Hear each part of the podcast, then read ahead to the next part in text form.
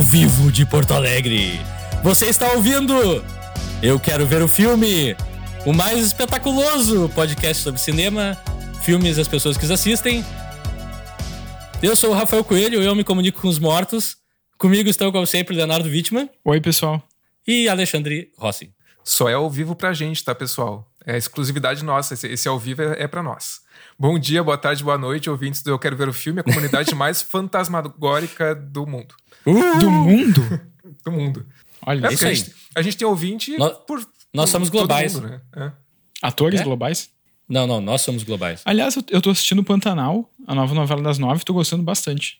Tá legal, né, cara? Tá eu, bem eu legal. Tô vendo, eu tô vendo uns trechos, tá, tá bem, bem feito. eu, eu tô acompanhando, cara, eu tô acompanhando bem praticamente todos os capítulos. Acho que fazia uns 10 anos que eu não acompanhava uma novela como eu tô acompanhando essa. A Juma ainda tem uma 12? É tudo que eu lembro da série. Sim. original. Ela tinha uma 12. Tu se lembra. tu- não, é mais pingarda hoje. Tu, se le, tu viu o original? É pouco? Eu era criança, eu vi algumas coisas. Cara, é, a gente, Sim. era, a gente era bem jovem, acho que era começo dos anos 90, a original, né? É. É. Com a 90. Cristina Oliveira. Inclusive, é curioso falar sobre isso porque eu tava conversando aqui, aqui em casa com a Bi e eu- é raro a Globo fazer um remake de uma novela que não é dela. E Pantanal é uma novela Ah. original da Manchete, cara. Hum, Eu acho que eles compraram os direitos de adaptação, né?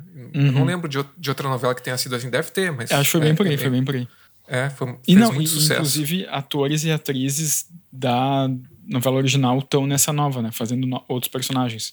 O Marcos Palmeira ah, isso é atua no legal. original, o Almir Sattler acho que no Almir Sater. original. Uhum. Ah, aliás, eu comecei a ouvir o Almir O Sater. Almir Sater e foi, alcançou a fama no, no, no Pantanal.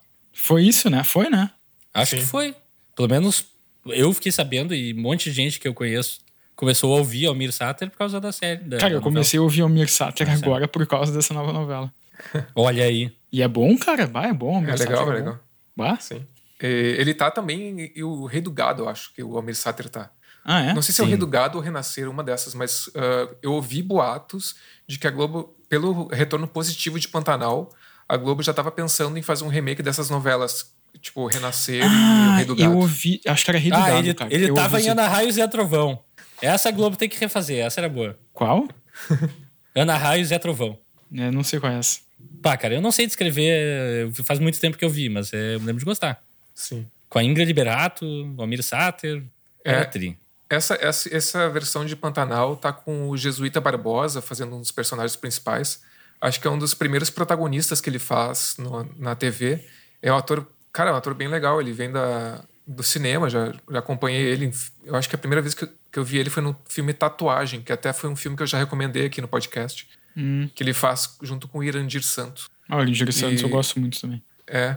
E eu acho que eu tô com uma boa expectativa aí pra, pra essa novela. O retorno tá- geral tá sendo positivo, né? O Uhum. pessoal tá, tá voltando realmente a ver novela por causa de Pantanal. Acho, acho pô, bem, bem interessante. Só a atriz que faz a Juma, que eu não. Eu nunca tinha visto, assim, não sei se é a estreia dela. É, é, é Mas- meio que estreia, eu acho. Ela, ela Ah, sim. fez pouca coisa antes. Sim. É. Bom, então tá. Momento novela. Massa! Olha aí, já rendeu algum tempo de podcast, só Pois é, uma conversa orgânica, isso é muito bom. isso é muito bom. Eu ia contar a história de como eu me escondi na cozinha pra me esconder de um, de um morcego, mas aí isso já não, não eu importa sabia que tu ia mais. falar morcego. Mas é que hoje o episódio não é sobre Batman. Esse ano tá tendo muito. pro- Não, é, mas esse ano tá tendo muito problema de morcego aqui em casa. Eles estão invadindo em grande, grande escala. Ah, é? Diz que eu tava indo na cozinha, eu ouvi minha mãe berrando, e daí eu me assustei e pensei, tá, estamos sendo invadindo, sendo, sendo invadidos. Sendo invadidos. Peguei meu cachorro, botei pra dentro da cozinha e fechei a porta. Aham. Daí eu só vi. de- Depois eu via pela. A porta aqui é de, é de vidro, mas é vidro. Que não é, é semi-transparente, só, tu só vê Aham, vultos. aham. Eu via um vulto voando de um lado pro outro, assim. E eu disse, ok, é aqui que eu moro agora. Peguei presunto cru que eu tinha, fiquei comendo e vivendo na cozinha ali por um tempo até o bicho sumir. Enfim. Tá, mas fora isso, o que, que tá vocês têm? na Batcaverna. Tava vivendo na Batcaverna. Quem me dera? Eu teria uma moeda gigante e um Tiranossauro Rex. e um Batmóvel. e um, bate, é, um Batmóvel. E um mordomo. Mas o que. Hum, E um menino prodígio. aí já. E um computador gigante. E uniformes. Uau. E eu seria o Batman também? É provavelmente. Mas enfim, vamos falar sério um minuto. O que, que vocês Vamos, têm vamos, visto de vamos. interessante? Leonardo! Começa pra gente. Cara, a minha resposta é a mesma resposta de sempre. Eu não ando vendo muita coisa. Ahn, o que é muito bom pra uma pessoa que participa de um podcast sobre cinema. uh, mas eu ando vendo Pantanal, que eu recomendo, boa novela, tô gostando. E, enfim. Isso vira algo. E, enfim, uh, revelando um pouco dos bastidores, bastidores desse podcast. Na verdade, hoje. Ah, a gente, é, a gente tem uma história esquisita é, hoje. Na verdade, a gente, hoje a gente. Eu ia deixar falar... pra falar depois, mas beleza. A gente ia falar de outro filme hoje, né? A gente ia falar de um filme chamado In the Cut, em Carne Viva, que é um filme da Jane Campion, que é a mesma diretora do Ataque dos Cães. E esse filme dela é um filme de 2013, é um thriller. Eu colocaria como um thriller erótico, com a Meg Ryan e o Mark Ruffalo. E a gente tinha decidido falar sobre esse filme. Eu assisti o filme, uh, não gostei nem um pouco. E meio que dissuadi os meus companheiros de podcast a fazer sobre esse filme. Eu não precisei de muito convencimento, sinceramente. É, nem, é, vocês nem assistiram e aceitaram não fazer sobre ele. A gente confia mas... em ti, Leonardo. Mas, mas eu não é porque eu acho que também esse filme tem uma polêmica envolvendo ele, né? Porque foi meio que um dos últimos, não um dos últimos filmes da Meg Ryan, porque ela fez coisas depois, mas foi um filme que, de certa forma, meio que um, modificou a carreira dela, né? Porque ela era uh, considerada meio que queridinha de Hollywood e daí nesse filme, no em Carne Viva, ela aparece nua que ela queria fazer papéis diferentes na, naquela época, queria dar um rumo diferente para a carreira dela. Depois que ela apareceu nua, Hollywood meio que ostracizou ela, assim, sabe? As coisas super preconceituosas, uhum. super machistas, assim. Super, né? Tipo, ah, não, ela era a queridinha da indústria cinematográfica, ela aparece nua, então agora ela não vai mais trabalhar. E algo muito ruim, né? Algo muito, assim, tipo, negativo, né? Fazer isso com a carreira de uma pessoa, assim. Sim. Mas, é, enfim, é, eu acho já por isso envolveu o filme, né? Tipo, não, não né, as pessoas, né, a Jane Campion, a Meg Ryan, o Mark Ruffalo e outras pessoas envolvidas no filme não são culpados disso, mas acho que o filme acaba ficando com essa uhum. carga muito negativa, assim, sabe? E uhum. enfim, eu, eu, não foi um filme que me agradou muito, assim, também, a gente acabou a gente acabou mudando nossa ideia, né, de, de episódio para hoje. Uhum. Mas é mas isso. Mas não fala ainda qual é o filme que a gente vai as tá. pessoas já sabem, mas é, não, não, não eu nem sei que filme a gente vai fazer hoje, eu não faço é, ideia. Um filme maravilhoso que foi proposto pelo Rafael. Sim. Eu posso só dizer uma outra coisa, eu que eu ando consumindo também. Eu comecei a ler o, um quadrinho chamado Berserker, que é um quadrinho roteirizado pelo Ken Reeves, com, com outro roteirista, e tem, enfim, também tem um desenhista envolvido, já que é um quadrinho. Ah, eu ia dizer que você estava lendo mangá, mas é outra coisa. Não, é, é, um, é um quadrinho criado pelo Ken Reeves, ou co-criado pelo Ken uhum. Reeves. Cara, deixa eu te pedir. Tu pode Oi. soletrar isso, até pro pessoal. É porque, como a palavra é um pouco é difícil o pessoal entender. Berserker. Só que Berserker. O, o, título não é o, o, essa palavra com todas as letras, é B-Z-K-K-R-K. É Berserker. Berserker. É sem, Berserker. sem as vogais. É. Ah, sem as vogais, é verdade. Sem as vogais. Berserker. Berserker, Berserker. Mas eu comecei a ler e não gostei muito, achei muito violento, achei que tem umas coisas meio, meio problemáticas. Eu assim. achei que ia pra outro caminho isso. sempre tu acha. A gente sempre acha que vai. Mas eu achei meio violentão demais e meio. Algumas coisas meio clichê, porque ah, é um guerreiro imortal que. Que agora tá trabalhando pra CIA, e logo no começo do quadrinho eles invadem uma república latino-americana e matam o, o ditador, e meio que nada, evidentemente, ditaduras é errado, não é isso que eu tô dizendo, mas acho que tem uma, uma, Me lembrou um pouco o último Esquadrão Suicida, que é essa coisa meio. Ah, repúblicas latino-americanas são todas, sei lá, só tem ditadores, então temos que invadir e matar todo mundo, sabe? Sim. E acho isso muito problemático, isso me tirou muito do quadrinho, eu não, nem terminei de ler. Mas, assim. Quem Apesar se interessar... de que a gente vive sob um pseudo-ditador no Brasil, né? Mas enfim. Exato, exato. Mas quem se interessar também, tipo, o Rafael Grampá, que é um quadrinista brasileiro, ele fez as capas do, do Berserker, também fez o design das personagens. Então ele participou do projeto. E é isso, assim, as minhas recomendações culturais, por enquanto, são essas. Massa! E tu, Alexandre, o que, que tem visto interessante? Bom, então, é, para variar, tô vendo uma série. Não, eu te... não. Mas não, hoje eu não vou falar só sobre séries, tá? É uma série só que eu vou citar aqui. Eu terminei, é só para constar, eu terminei de ver What We Do in the Shadows, que eu já tinha citado nos últimos episódios muito boa, uhum. muito boa. Os três, as três temporadas excelentes, e tá, a, a quarta temporada já foi gravada. Uh, então, se gostam de, de comédia, assim, mockumentary, falso documentário, vale muito a pena.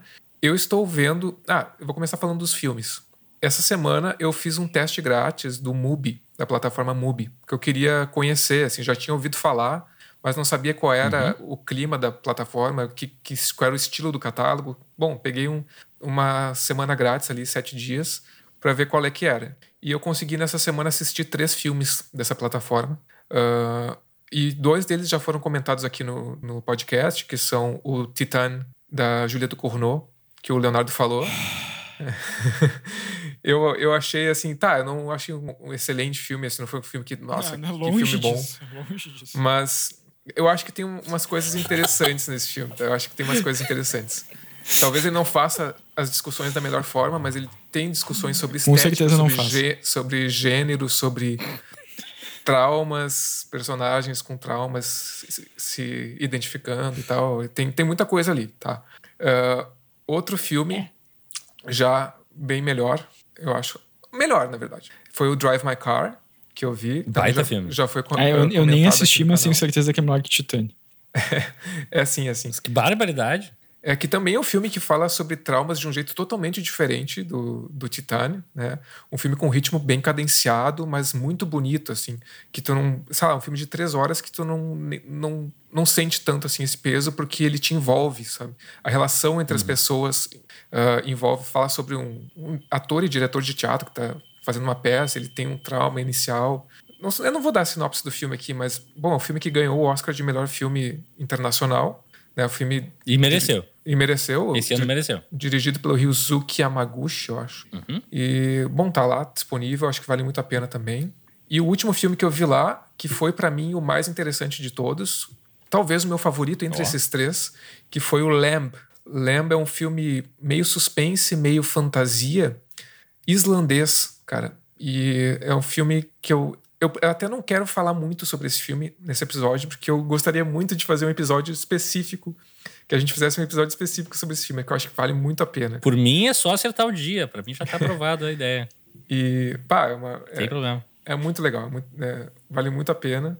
E é surpreendente, assim, o, o estilo e a, o roteiro em si.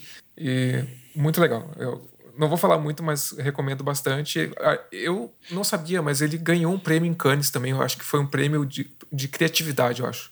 Prêmio Criatividade, alguma coisa assim. Uau. Não, um... foi a, não é o, a Palma de Ouro quem ganhou foi o Titânio, mas ele ganhou um outro prêmio lá no Festival de Cannes.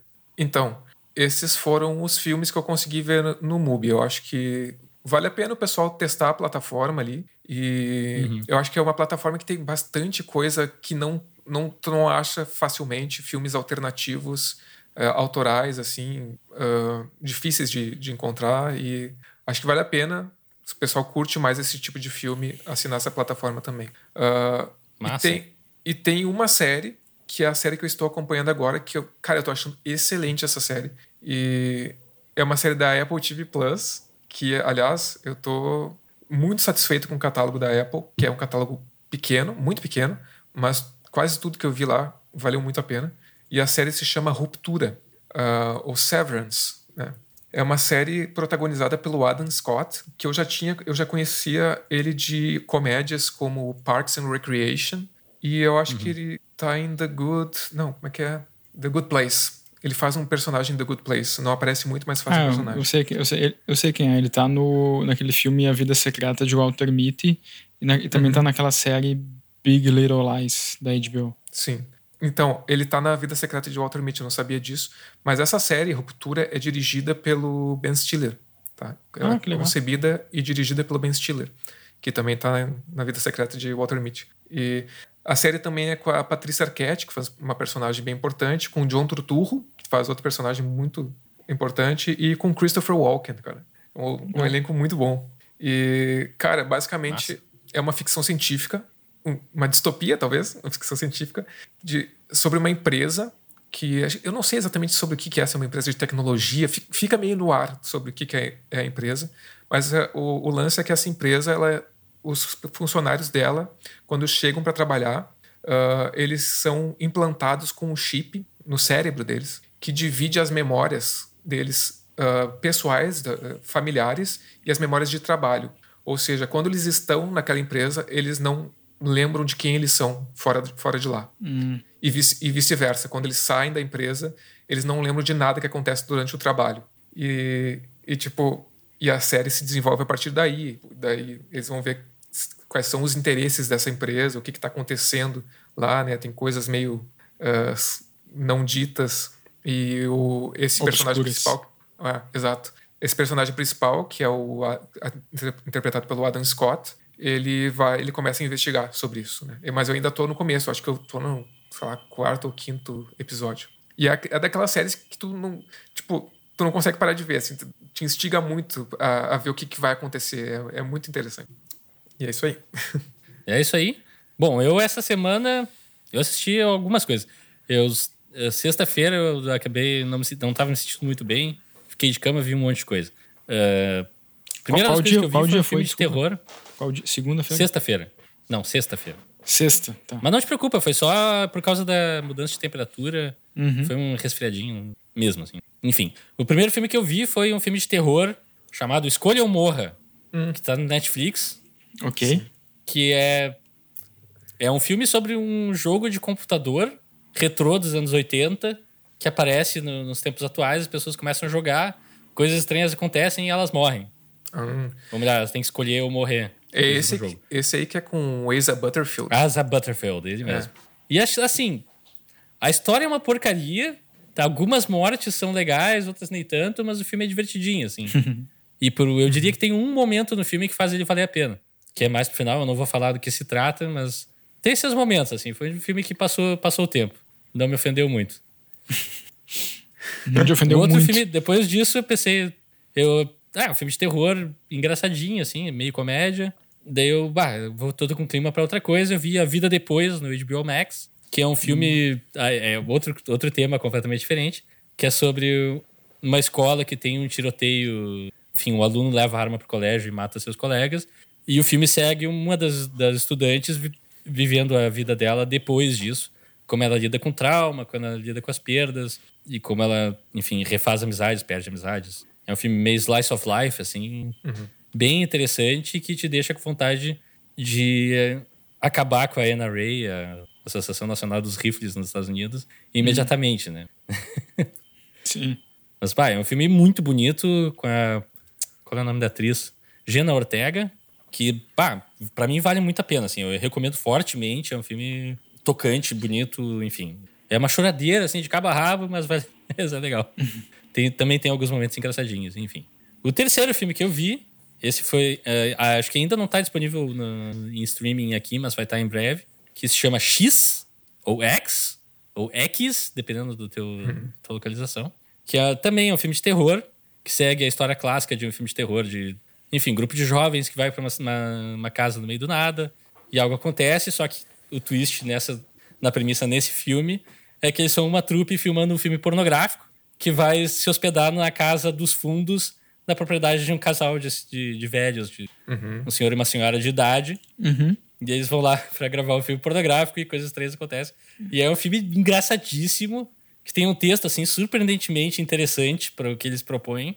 É uma comédia, é escrachado, mas, assim, tudo tem um twist, tudo tem um porquê mais interessante Sim. do que parece, assim. Filme que é, tem mais penso por trás do que tu pensa quando começa. Uhum. Uhum. Vamos colocar assim, para não entrar em detalhes muito específicos. Também achei que vale muito a pena. Fiquem ligados que em breve deve chegar em algum, deve chegar para alguns streams daqui e vai valer muito a pena assistir.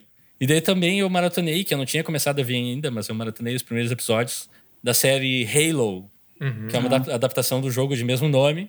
Que, cara, eu achei muito legal. Para mim, preenche o espaço perfeito de ficção científica meio trash, que tava faltando na TV para mim mas com uma mitologia mais profunda um pouco, com alguns conceitos interessantes. Então, assim, é uma coisa mais. Ele não é tanto uma série de ação, é uma série mais parada até. Se pensar que Halo é um jogo de tiro que tem. Não, não vou dizer pouca história, porque a história do jogo é interessante, mas é dosada de uma maneira bem mais. é, tipo, é 80% ação para 20% história. A série vai de cabeça no- nas coisas mais por trás da história do Halo. E pra mim tá sendo bem mais interessante, assim. Tô gos- gostando bastante. Apesar de ser uma coisa mais popzinha, meio sem muito compromisso, assim. Não não é uma série que tu vai te envolver e pensar, meu Deus, que série boa. Mas é uma série que tu vai ver e vai te divertir. Tem alguns que eu sei que tu vai sair dali, ah, não tinha pensado nisso sobre esse prisma. Que é mais que se pode pedir pra uma série baseada no jogo de videogame. Mas também eu vi quatro episódios ainda, que é tudo que saiu por enquanto. Sim. Então pode ir para qualquer lado ainda. É, Veremos. Tipo, não, só ia dizer que tem, tem vários filmes bons baseados em jogos bons, né? Tipo Mortal Kombat que saiu ano passado. e aliás, vai ser Mortal Kombat 2. Excelente, Não esse ano. excelente. Não esse ano, mas vai sair. O melhor filme Pessoal, a de gente- 2021. É, isso, isso é verdade. Isso, isso foi proposital do Rafael, tá? A gente sempre pensa nas nossas reuniões de pauta para deixar um gancho pro Leonardo falar isso, tá? Então isso foi Ah, eu muito sempre bem vou falar pensado. isso. Não importa se tiver gancho ou não. Mas assim, bom, enfim, como, assim como Cavaleiro da Lua, eu, no fim da série, se for muito pra um lado ou pra outro, eu trago um update. Mas até agora, Halo, dois polegares pra cima, quatro episódios, vale a pena. E isso encerra tudo que eu vi esse fim de semana. Também teve um outro filme que eu vi, que eu tava vendo sem nenhum compromisso, e daí ele se tornou o filme que a gente vai falar daqui a pouco após o break. Tá bom, até, até depois do break, gente. Sobe música.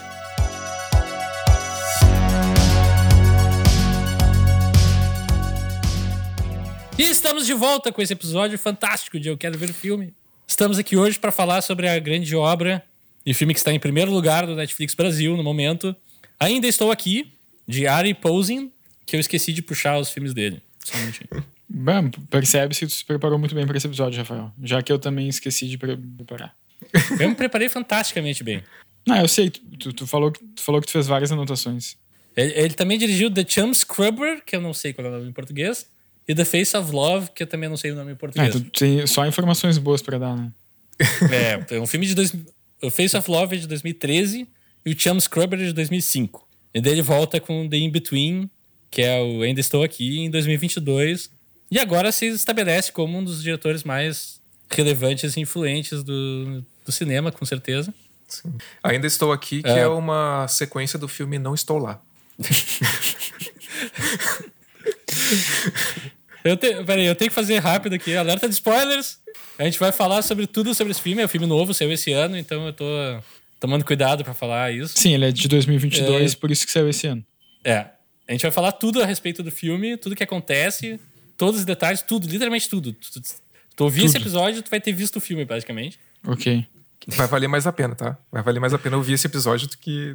Não, Não assi- fala isso. Assista, assista. Xiii. Faz os dois, faz os dois. Mas enfim, é, assiste o filme. Se tu não viu o filme, pausa o podcast e vai lá ver o filme, que eu prometo que vai valer a pena. Tu vai lembrar desse pra sempre. Ou se tu não. Se tu já viu, beleza, seja bem-vindo, participa da nossa conversa. E se tu não tem interesse em ver, mas só ouvir gente falando de um filme, também seja bem-vindo. A gente não, aqui aceitamos todo mundo. E pra começar, eu vou falar rapidamente o, a grande sinopse desse filme. Ainda estou aqui conta a história de Tessa, uma adolescente que conhece Skylar. Os dois começam a namorar, ele morre e passa a assombrar ela, causando situações engraçadas, embaraçosas e incômodas para todos. Tessa é levada à beira da morte e descobre o valor de aceitarmos os fantasmas nas nossas vidas. e aí, jovens? Eu queria começar dizendo duas, coisas pro Rafael. A primeira é que ele tá me devendo duas horas. A, a, a a segunda. O filme não dura duas horas, é uma hora, uma hora e meia. Ah, parece mais tempo. A, a segunda é. Não, a segunda é séria. Eu queria. Não, eu queria realmente te perguntar. Porque o Rafael, entre nós aqui, ele é o, o montador, né? Ele trabalha com edição.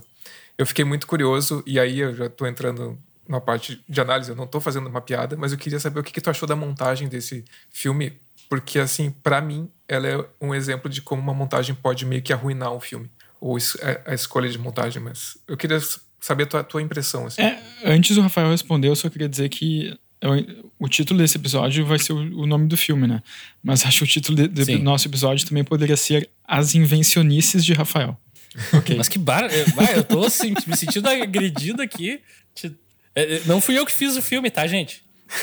Só pra deixar isso bem claro. Não, eu, eu tô brincando. Vamos, vamos, não, mas a, vamos, vamos a minha pergunta vamos foi séria, tá? A minha pergunta, eu não quis. Sim, sim, sim, sim. Eu, eu só pergunto de volta, o que que te incomodou na, na montagem? Então, me incomodou Principalmente. a opção pelo, ah, pelo a não linearidade da forma que foi feita com, com os inserts de com as cartelas indo e voltando não sei quantos dias antes do acidente não sei quantos dias depois Sim, sim. sabe É Isso- que assim, pra...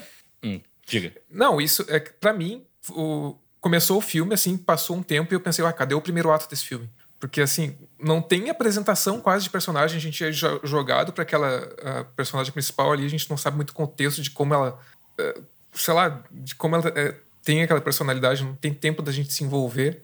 E o filme fica indo e voltando, indo e voltando. Sei lá, isso foi uma coisa que, de cara, já meio que me incomodou, sabe? Não, não sei. É, eu não sei. Eu diria que, assim, para mim isso é um problema mais de roteiro do que de montagem. A montagem, uhum. eu não vejo grandes problemas de montagem nesse filme. Eu uhum. também não.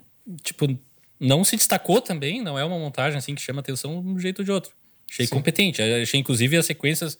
Tem algumas sequências, umas montagens mesmo, que são com música e coisas acontecendo, que são extremamente bem feitas.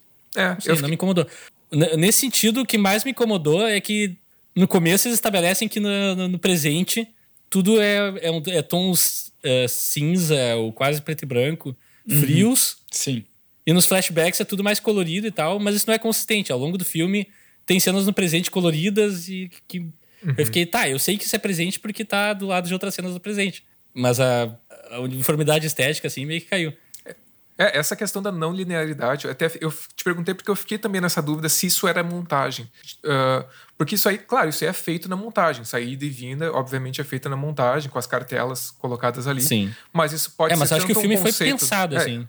É, isso pode ser tanto um conceito de roteiro quanto de direção também, né? Não, não tem como saber direito de, de onde é que veio esse, esse conceito aí, né? Mas eu discordo, a gente sabe tudo que a gente precisa saber sobre a personagem principal na primeira cena. O hum. filme começa com a gente só ouve o som de acidente de carro, a gente não vê o que acontece, e daí a câmera vem se mexendo devagarinho e a gente vê o corpo de uma, uma jovem no chão, uhum. que tá viva ainda, respirando, e não, não lembro se ela faz algum barulho, alguma coisa.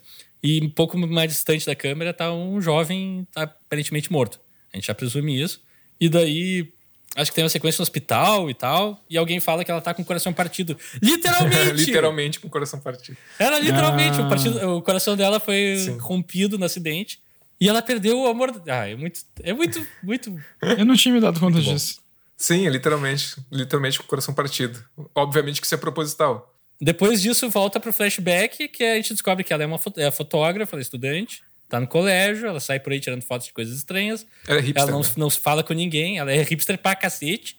Aliás, todo mundo. Não, enfim, esse filme. Essa é uma das características desse filme que me é fascinante. que te é fascinante, tá? Mas, mas, daí ela tá. Ela sobe no farol pra tirar fotos. Tá aí Aliás, nosso episódio tem um farol, farol nesse filme. Tem um farol. Infelizmente tem um farol nesse filme. tem um farol. É uma das poucas coisas daí, boas desse filme. Uma das, coisas, uma das coisas recorrentes minhas favoritas, ela tá tirando fotos da praia e daí ela vê o cara de longe, que é o Skyler, que a gente vai conhecer depois. Ah, desculpa, a atriz principal é a Joey King, uhum. que fez Wish Upon, também um clássico moderno, o 13, Sete Desejos. Também fez o Slenderman, né? Fez Slenderman. E o, a série hit do Netflix, A Barraca do Beijo, que eu nunca vi, mas é extremamente. Ah, ela, é uma trilogia já. É boa atriz, é boa atriz. E ela é boa atriz. atriz. Boa atriz, boa atriz. Eu acho que, inclusive, assim, vou abrir o um parênteses. Só pra falar rápido, acho que a atuação dela desse filme tá bem legal, inclusive. Sim, Não, sim, eu, sim, Apesar sim, de tá tudo. Bom, tá bom. Eu ia é. falar que esse filme. Uh, e ela lembra... tem algumas cenas bizarras para fazer e faz bem. Sim, bem bizarras. eu ia dizer que esse filme me lembra um pouco. Uma, ele tem um clima meio crepúsculo, sabe? Uh... Alexandre, esse filme ganha o prêmio anual de romance bizarro da, da autora do Crepúsculo lá. ele é mil por cento crepúsculo. Pois é. Aliás, é. inclusive, eu, eu acho que tem referências a crepúsculo. É, eu acho que sim. Só que eu ia dizer que ele é um. Me lembrou um pouco de Crepúsculo, mas aí eu vou fazer uma, uma, um elogio ao filme. Que eu, eu realmente eu não, não gostei desse filme. Mas uh, as atuações. As atuações são melhores que Crepúsculo. Porque em Crepúsculo as atuações, as atuações um... são, são lamentáveis. São, não é lamentáveis. É que, assim, é... Elas são uh, embaraçosas. É, é que assim, Crepúsculo tem. O que, o que as pessoas acho que nunca contextualizaram direito é que eram dois atores iniciantes, né? Sim. Tanto a Kristen sim, Stewart sim. quanto o Robert Pattinson. Excelentes atores, a gente sabe hoje. Não, eles são excelentes. Mas naquela época. É, naquela época, experiência mas, nenhuma. Mas ali eu acho que é direção. Primeiro é filme conceito. da carreira, praticamente. Também. Aquele, aquele também. tipo de, de, atuação em Crepúsculo é proposital e é conceito, só que ficou ah, eu achei que ficou muito Verdade. ruim. Bah, eu, eu acho que a gente tem que tomar um pouco de, de cuidado com essa, com essa história de que ah, é, é conceito. Não sei o quanto isso às vezes funciona como. Eu não sei se sempre, tipo, ah, não funcionou, é, mas foi o conceito. Tá, mas eu só queria, não, eu só queria, tipo... Não funcionou. Eu não tô dizendo que funcionou, foi um conceito errado da direção para mim. Eu é, mas eu não, eu não sei se foi um, eu não sei se foi um conceito usado errado ou se só foi uma coisa... Não sei nem se foi um conceito, um estilo. Sabe? Isso eu quis dizer, eu acho assim. Que Tu acha que nem foi proposital? É isso? Eu não sei, eu não, sei. é- Eu teria, eu teria que rever o Crepúsculo. Eu não tô É muito afim de fazer isso nesse momento. Não, eu, eu revi faz pouco, cara, e as, as atuações elas estão meio que no mesmo estilo, sabe? Por isso que eu Aham. che- tinha chegado à conclusão de que era uma orientação da direção, digamos assim. Mas não, Sim. não- a gente Sim. não tem como saber exatamente, a gente não tava no set do filme. Sim, sim. Mas É, eu, eu acho que é uma mistura de coisas. Acho que a- tinha uma parte de intenção, mas tem bastante inexperiência, do, principalmente da Kirsten Stewart e do Robert Pattinson na época. Eu só queria fazer um- uma observação Tipo, eh, sobre o, diga. o, outro, per- o outro personagem principal do, do filme, que é o que é o Skyler, que é interpretado pelo, Ah, tu, não, tu vai, tu vai furar Pelo- o que eu ia falar. pelo Kyle Allen. Sim. Tá, então eu vou, eu o vou- futuro He-Man. Puta, exatamente, eu acabei de descobrir. Yes! Ele vai ser o, o He-Man no filme do He-Man que estreia em 2024. Ele vai ser o Ah, que He-Man. legal. E. Não, legal, achei legal. Achei curioso. Massa. Bom, ele vai ser o He-Man. Tá, tá não, beleza. Então só é isso. uma outra Ele também tá em West Side Story. Ah, ele tá no, no musical do, do Spielberg, né? É. É, ele é da mesma forma. ah, eu, eu e a Bibi, a Bibi já participou de dois episódios aqui. Vocês, vocês querem saber? Sim, já, já conhece. É, já, já, já, já, podcast. conheci- já é conhecida da casa, minha parceira. E ela, eu e ela, a gente fala que tem uma forma, que é a forma do uh, Heath Ledger e do Joseph Gordon-Levitt. E esse cara é dessa forma. Tem, tem, tem pessoas que são dessa forma. Como assim Esse- dessa forma? São parecidas. É o mesmo estilo de, sei lá, de rosto, visualmente é, parecidas. O E Heath Ledger é- e quem? Heath Ledger, Joseph Gordon-Levitt, eles têm Ah, todo não, um- eu não acho nada a ver. meio, meio parecidos.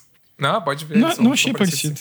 Quer dizer, É um estilo. é, parecido. meu, tá, eu, eu tô pegando fotos dele aqui, tá, ele lembra, ele tem, tem umas fotos dele com cabelo comprido aqui, tá, é, o cabelo comprido ele parece muito o Heath Ledger, é verdade. parece muito, cara. É verdade, é verdade. Eu, eu desfaço o que eu, que eu falei antes. Mas enfim. Mas eu concordo com o Rafael que as, as atuações. As atuações nesse filme não são a pior coisa do filme. Eles, elas são. Pra mim, são bem ok, assim. É, eu, eu acho que as, as- as atuações são bem ok, eu só questiono um pouco o casal principal, porque eu não senti muita química entre eles, assim, sabe? Ah, não, nós Tipo- tamo- vamos, vamos entrar nisso. Calma, Tá, vamos tá entrar bom, nisso. desculpa, tá bom, vai lá. Eu queria só falar assim, uma, uma das minhas coisas favoritas que acontece nesse filme, que ela tá lá em cima do farol, daí vê o cara, e dela, ah, não, eu preciso de uma lente maior, e isso acontece toda vez que ela tá tirando foto e vai ver o, tirar foto do cara, ela precisa de uma lente maior. Já começa aí.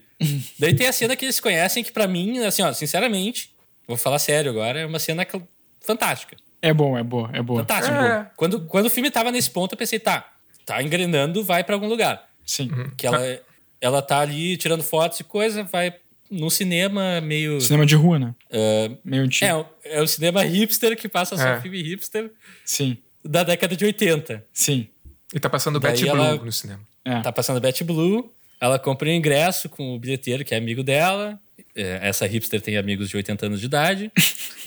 Daí ela vai na sala de cinema sozinha, só que não sozinha, um cara entra depois também e senta meio longe dela, ela, enfim, fica tá ali vendo o filme. O filme começa e não tem legendas, e ela, em vez de falar com o amigo dela, ela começa a berrar no meio da Que é sala. um filme francês, Não né? tem legenda, não tem legenda! É, e o filme é francês. Óbvio, o filme é francês. Ela é, bom, enfim, ela tem uma fix... Tem, França é também um tema recorrente nesse filme. Sim, sim. Tem uma fetichização da, da francesice. Mas aí, tá, o filme não tem legenda. Ela grita, ninguém responde. Obviamente, porque ela não vai falar com as pessoas, ela fica gritando no meio de uma sala de cinema como uma louca. Daí o cara que tá, que tá no cinema também se levanta, senta do lado dela e diz: Ah, eu já vi esse filme. Então, se quiser, eu posso traduzir pra ti. Ela fica meio desconfortável com a proposta, mas enfim, acaba aceitando. E passa ali uma sequência inteira dele contando o filme pra ela, que é muito legal. Ah, traduzindo, né? Porque ele fala francês. Sim, traduzindo, ele fala sim, francês. sim. Sim. Ele é um Shed atleta que fala francês, italiano e. Espanhol, acho. Eu tenho anotado aqui. E espanhol. É, eu O concordo. cara, o cara é extremamente idealizado, né? Vamos Sim, ser o cara é um atleta eh, bil- ma- mais do que bilíngue. E, Sim. enfim, poliglota. poliglota. É, porque- mas ele explica, né, que o pai dele foi- era professor de idiomas e daí ele, desde criança ele aprendeu a falar não sei quantos idiomas. Sim. E eu acho, eu concordo com o Rafael que essa cena funciona. Ela é bem É. no começo do filme, obviamente. Ah, só que eu fico imaginando se isso acontecesse assim. Imagina tu tá sozinho no cinema e daí entra uma outra pessoa e eh, o filme começa e a pessoa do nada ela senta do teu lado e começa a traduzir o filme pra ti. Ah, se não tiver legenda, é uma situação, né?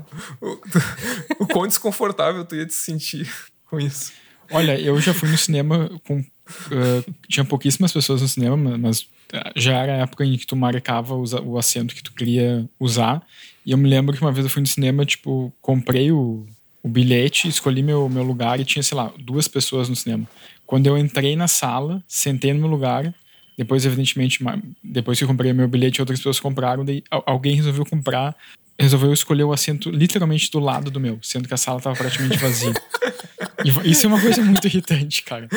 Tipo, é, é. tá numa sala vazia, Concordo. tipo, ah, tá vazia, sei lá, tem cinco pessoas na sala, daí uma dessas cinco pessoas escolheu a cadeira do lado da tua. Não, né, cara? Não, não faça isso. Bom, pelo menos isso não é o que o Skyler faz, ele espera a oportunidade, ela grita, não tem legenda, daí presta um serviço. Ali eu achei funciona. Não, não seria tão desconfortável assim, acho que na vida real. Do jeito que acontece no filme. Pelo menos. Até, até aí tudo bem. Daí eles saem, eles têm uma conversa meio é, desajeitada e tal. E daí tem o primeiro foreshadowing importante do filme, que passa uma caminhonete pela, pela Tessa que tem correntes embaixo. Uhum. Isso também acontece várias vezes durante o filme. Eu não uhum. sei como é que vocês querem seguir essa estrutura. Uh, querem falar de linhas gerais? Que coisas estrutura? favoritas, coisas não favoritas? Qual estrutura? Sim, mas, mas, tá, essa, mas a caminhonete com a corrente eu só me lembro de ter visto uma vez.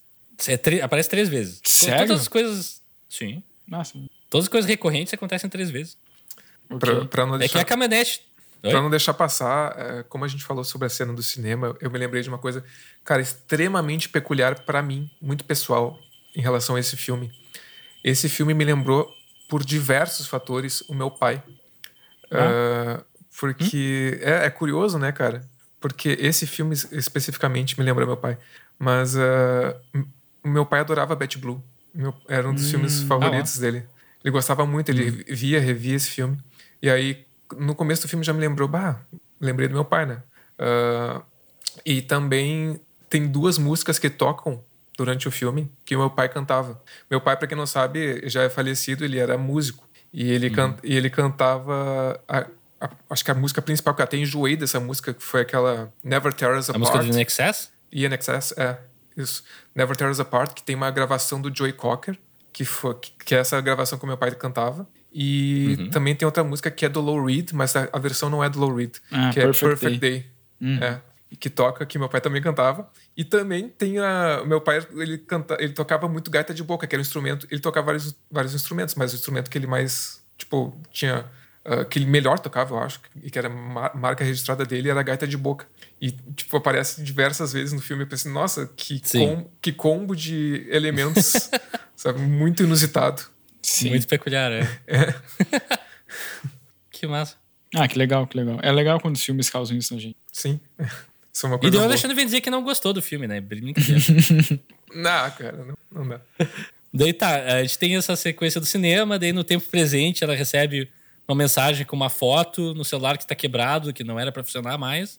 E daí, ó, oh, não, mistério, ela corta o cabelo, faz uma cena toda dramática.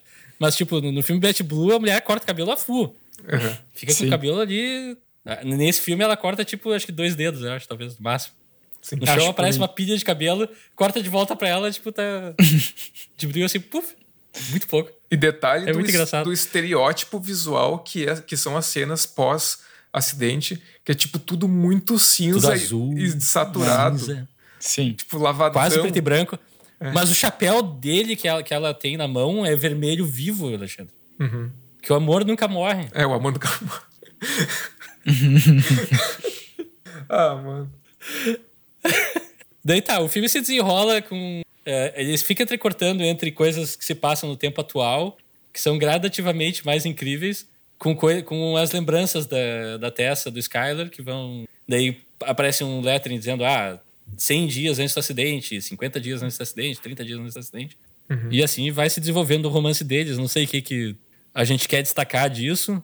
Não. Ele é um remador, né? Sim. Ah, a próxima ele... vez que eles se encontram, a melhor amiga da, da Tessa, que uh, aparentemente gosta de todos os homens que ela vê, todos os outros alunos homens que ela vê, ela adora o tempo inteiro, o filme inteiro. E daí ela quer. Ela voluntaria a amiga para ir fotografar um concurso de remo de manhã cedo. Sim. E a Tessa não quer, mas é, enfim, vai forçada. Quando chega lá, ela, de novo, ela tá tirando fotos dos remadores. Quando ela percebe, oh não, eu vejo uma figura familiar. E daí ela tira uma lente maior para poder fotografar o Skyler, que é lente maior. E daí eles se, enfim, se reencontram, vão para um restaurante, depois trocam uma ideia ali, falam sobre romance e tal. E ela fala que né, ela gosta dali porque tem uma visão para um lugar que é tipo um hotel antigo de uhum. recém-casados. E ele diz: Ah, me, me, mostra esse lugar, vamos lá, vamos invadir, beleza. E eles vão lá. E aí o filme tem uma referência a Antonioni. Ah, Antonioni. Antonioni, o filme Blow Up. Blow Up. Que antes de entrar no hotel, eles têm uma, uma quadra de tênis na frente ali, por algum motivo, por um hotel, provavelmente. E eles jogam tênis sem raquete e sem bola. Ah, assim sim. como no filme Antonioni, como. No filme Antonioni. No Blow Up. no, Blow não, up. no filme Blow Up do Antonioni. Bom filme. Que os mímicos no final do filme jogam tênis sem. Ah, Esse é. filme tem várias referências a cinema antigo. Esse filme tem várias referências a cinema europeu, né? Sim. É. E, não, e ele... também, assim, e Ghost, né, cara? Ghost eu acho que uma das referências principais. O car principais. Sim, cartaz tem, aparece. Tem um cartaz no, no quarto dela. O namorado fantasma que faz as pessoas dizerem: Eu quero ter um namorado morto também. é. E, e eu ia puxar justamente essa referência a Ghost, cara, porque eu acho uma, um belo parâmetro pra gente analisar, pra, pelo menos para mim, analisar essa estrutura e por, e por que, que para mim não funciona direito. Uh, em Ghost, ela é, um, é, é uma estrutura linear, tá?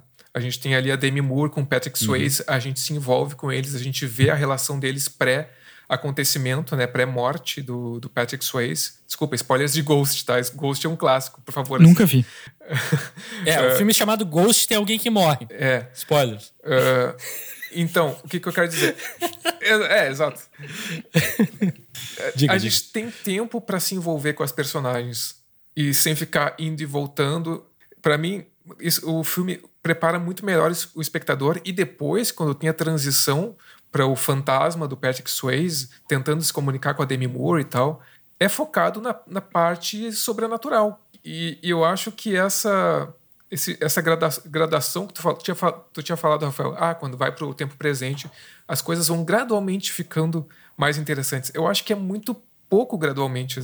Poderia investir mais na parte sobrenatural do filme, talvez, sabe? E, e essa ida e vinda para o passado meio que me tira disso, dessa de focar nessa parte sobrenatural que poderia, para mim, poderia ser melhor explorada, enfim. Mas a gente precisa ver os tempos felizes dele, em que ele é manipulador, mentiroso, uh, um gaslighter com ela, né? É importante isso pro filme. O filme o ele In é? Between, ele, é, ele faz isso. É, claro. Ele fala para ela que ela precisa entrar na faculdade. Aliás, ah, sim, sim. É, sim, tem sim. coisas. Tem todo é, um subtexto que ela quer entrar na faculdade de arte. Sim. Ele fica sabendo por, por, por uma amiga dela que ela, que, entra, que ela vai entrar na faculdade de arte e começa a fazer pressão para ela ficar próxima dele. Quando sendo ele, que ele, quando ele na verdade, não vai entrar naquela faculdade. Não, ele não vai entrar naquela, não vai entrar na faculdade que ele falou que ia entrar. Ele vai para outra para ficar perto do pai dele, mas ele não é, mas, isso. É, isso é depois, isso é depois. Ele muda os planos. É, mas tem essa pressão pra eles ficarem perto um do outro, né? Pra, tipo, meio que ela fazer o que ele quer que ela faça. Ou ele meio que. É, ele manipula fortemente ela e ela- ele faz gas, gaslight com ela fortemente também. Assim, é uma relação extremamente sadia. Oi? É, eu não tinha, eu não tinha parado pra ver por esse lado, assim, tipo. É, é interessante do ponto de vista. Eu, eu- quando eu assisti o filme, eu, eu confesso que eu, que eu, que eu interpretei como um filme mais ingênuo, digamos assim. Mas eu entendo um Não, pouco. o filme tenta ser, é que tá a questão. Aí tá o cerne, aí tá o Crepúsculo e o prêmio Stephanie Meyer de amor bizarro, é porque, tipo, essas coisas. Não, não quero usar a palavra problemática, que é batido e não é o que eu quero dizer. Mas. É, mas são coisas que estão. Que, tão, que são glorificar uma relação É, não é. funcional Sim. como uma relação idealizada Sim. é um problema que o cinema, assim, rebate várias É, vezes. eu acho isso é muito Crepúsculo normalizado. É, muito forte É, nisso. isso, isso é uma coisa É. que acabou ficando normalizada no cinema também, né? E nesse filme é muito Uhum. forte isso, tipo, nada importa. O cara é bonito, sexy, fala três línguas e é esportista e é gostoso. Então, ah, se ele tem algum problema de personalidade, é, eu, eu vou falar muito a respeito disso. Isso me lembrou uma reação. eh, Eu vi o filme junto com a Bi. E ela me falou um certo ponto: "Bah, mas esse cara, ele não tem defeitos? Esse cara ele Sim, é perfeito? e Daí isso tu é um falou problema. da. é, é. Tu, tu falou da idealização, né? Da relação idealizada. Daí chegou nessa cena, justamente que tu tá falando, Rafael, do, do- que ele manipula ela e tal, que eles têm uma discussão. Daí a Bi falou: Ah, finalmente. Finalmente mostraram um, defeito do, do cara, tipo, um, um cara sendo problemático. Só que aí vem essa ruptura é muito é muito grande, né? É. é. muito, é muito grande, instantânea, e parece, como tu falou, parece que isso uh, não é um problema. A relação, a relação é idealizada apesar disso, né? Eu não sei, acho que é, é. isso que vocês estavam tentando falar, né? Também.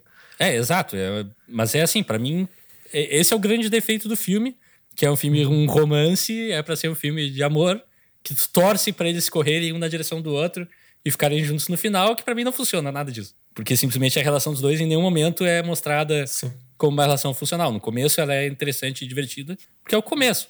Uhum. Mas no momento que eles enfrentam qualquer situação real, tudo desaba, sabe? Adolescente mesmo.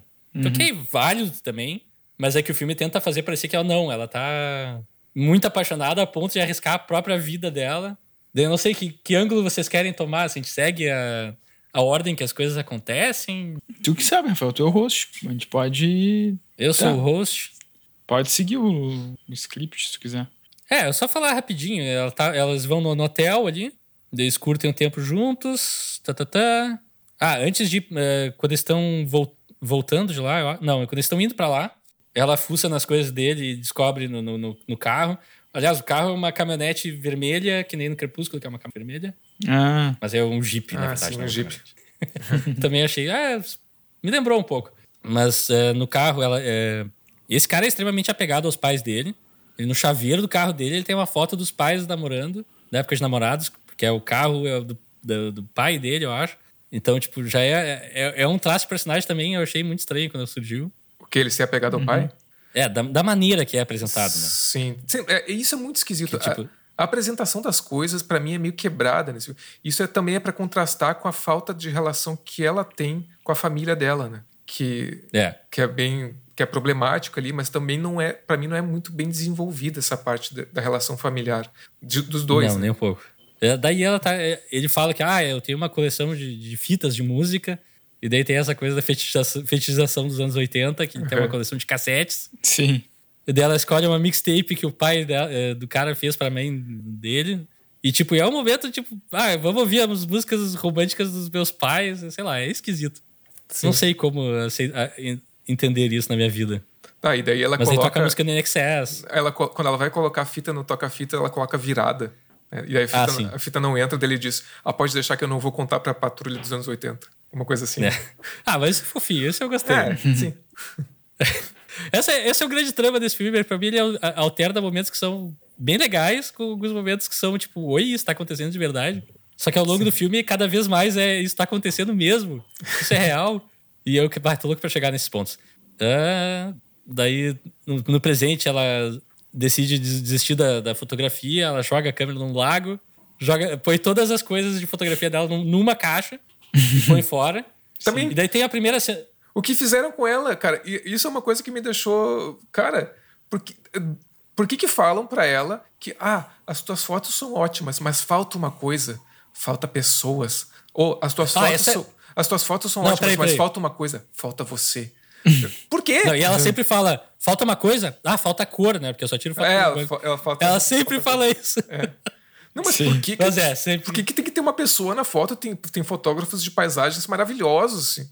Ela, e ela tira fotografias incríveis. É?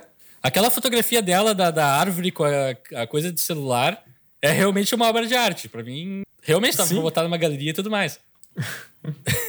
é, eu só, eu, tipo, você falando isso, me lembrei também de. Eu, eu senti, principalmente nas cenas iniciais, assim, quando ela ainda tá no hospital, que meio que as pessoas, incluindo os pais dela e, e a médica, tratam ela de uma forma meio leviana, assim, sabe? Eles parecem que, tipo, uhum. não entendem o real, tipo, o peso da situação que ela acabou de passar, sabe? Que ela acabou de perder uhum. o namorado.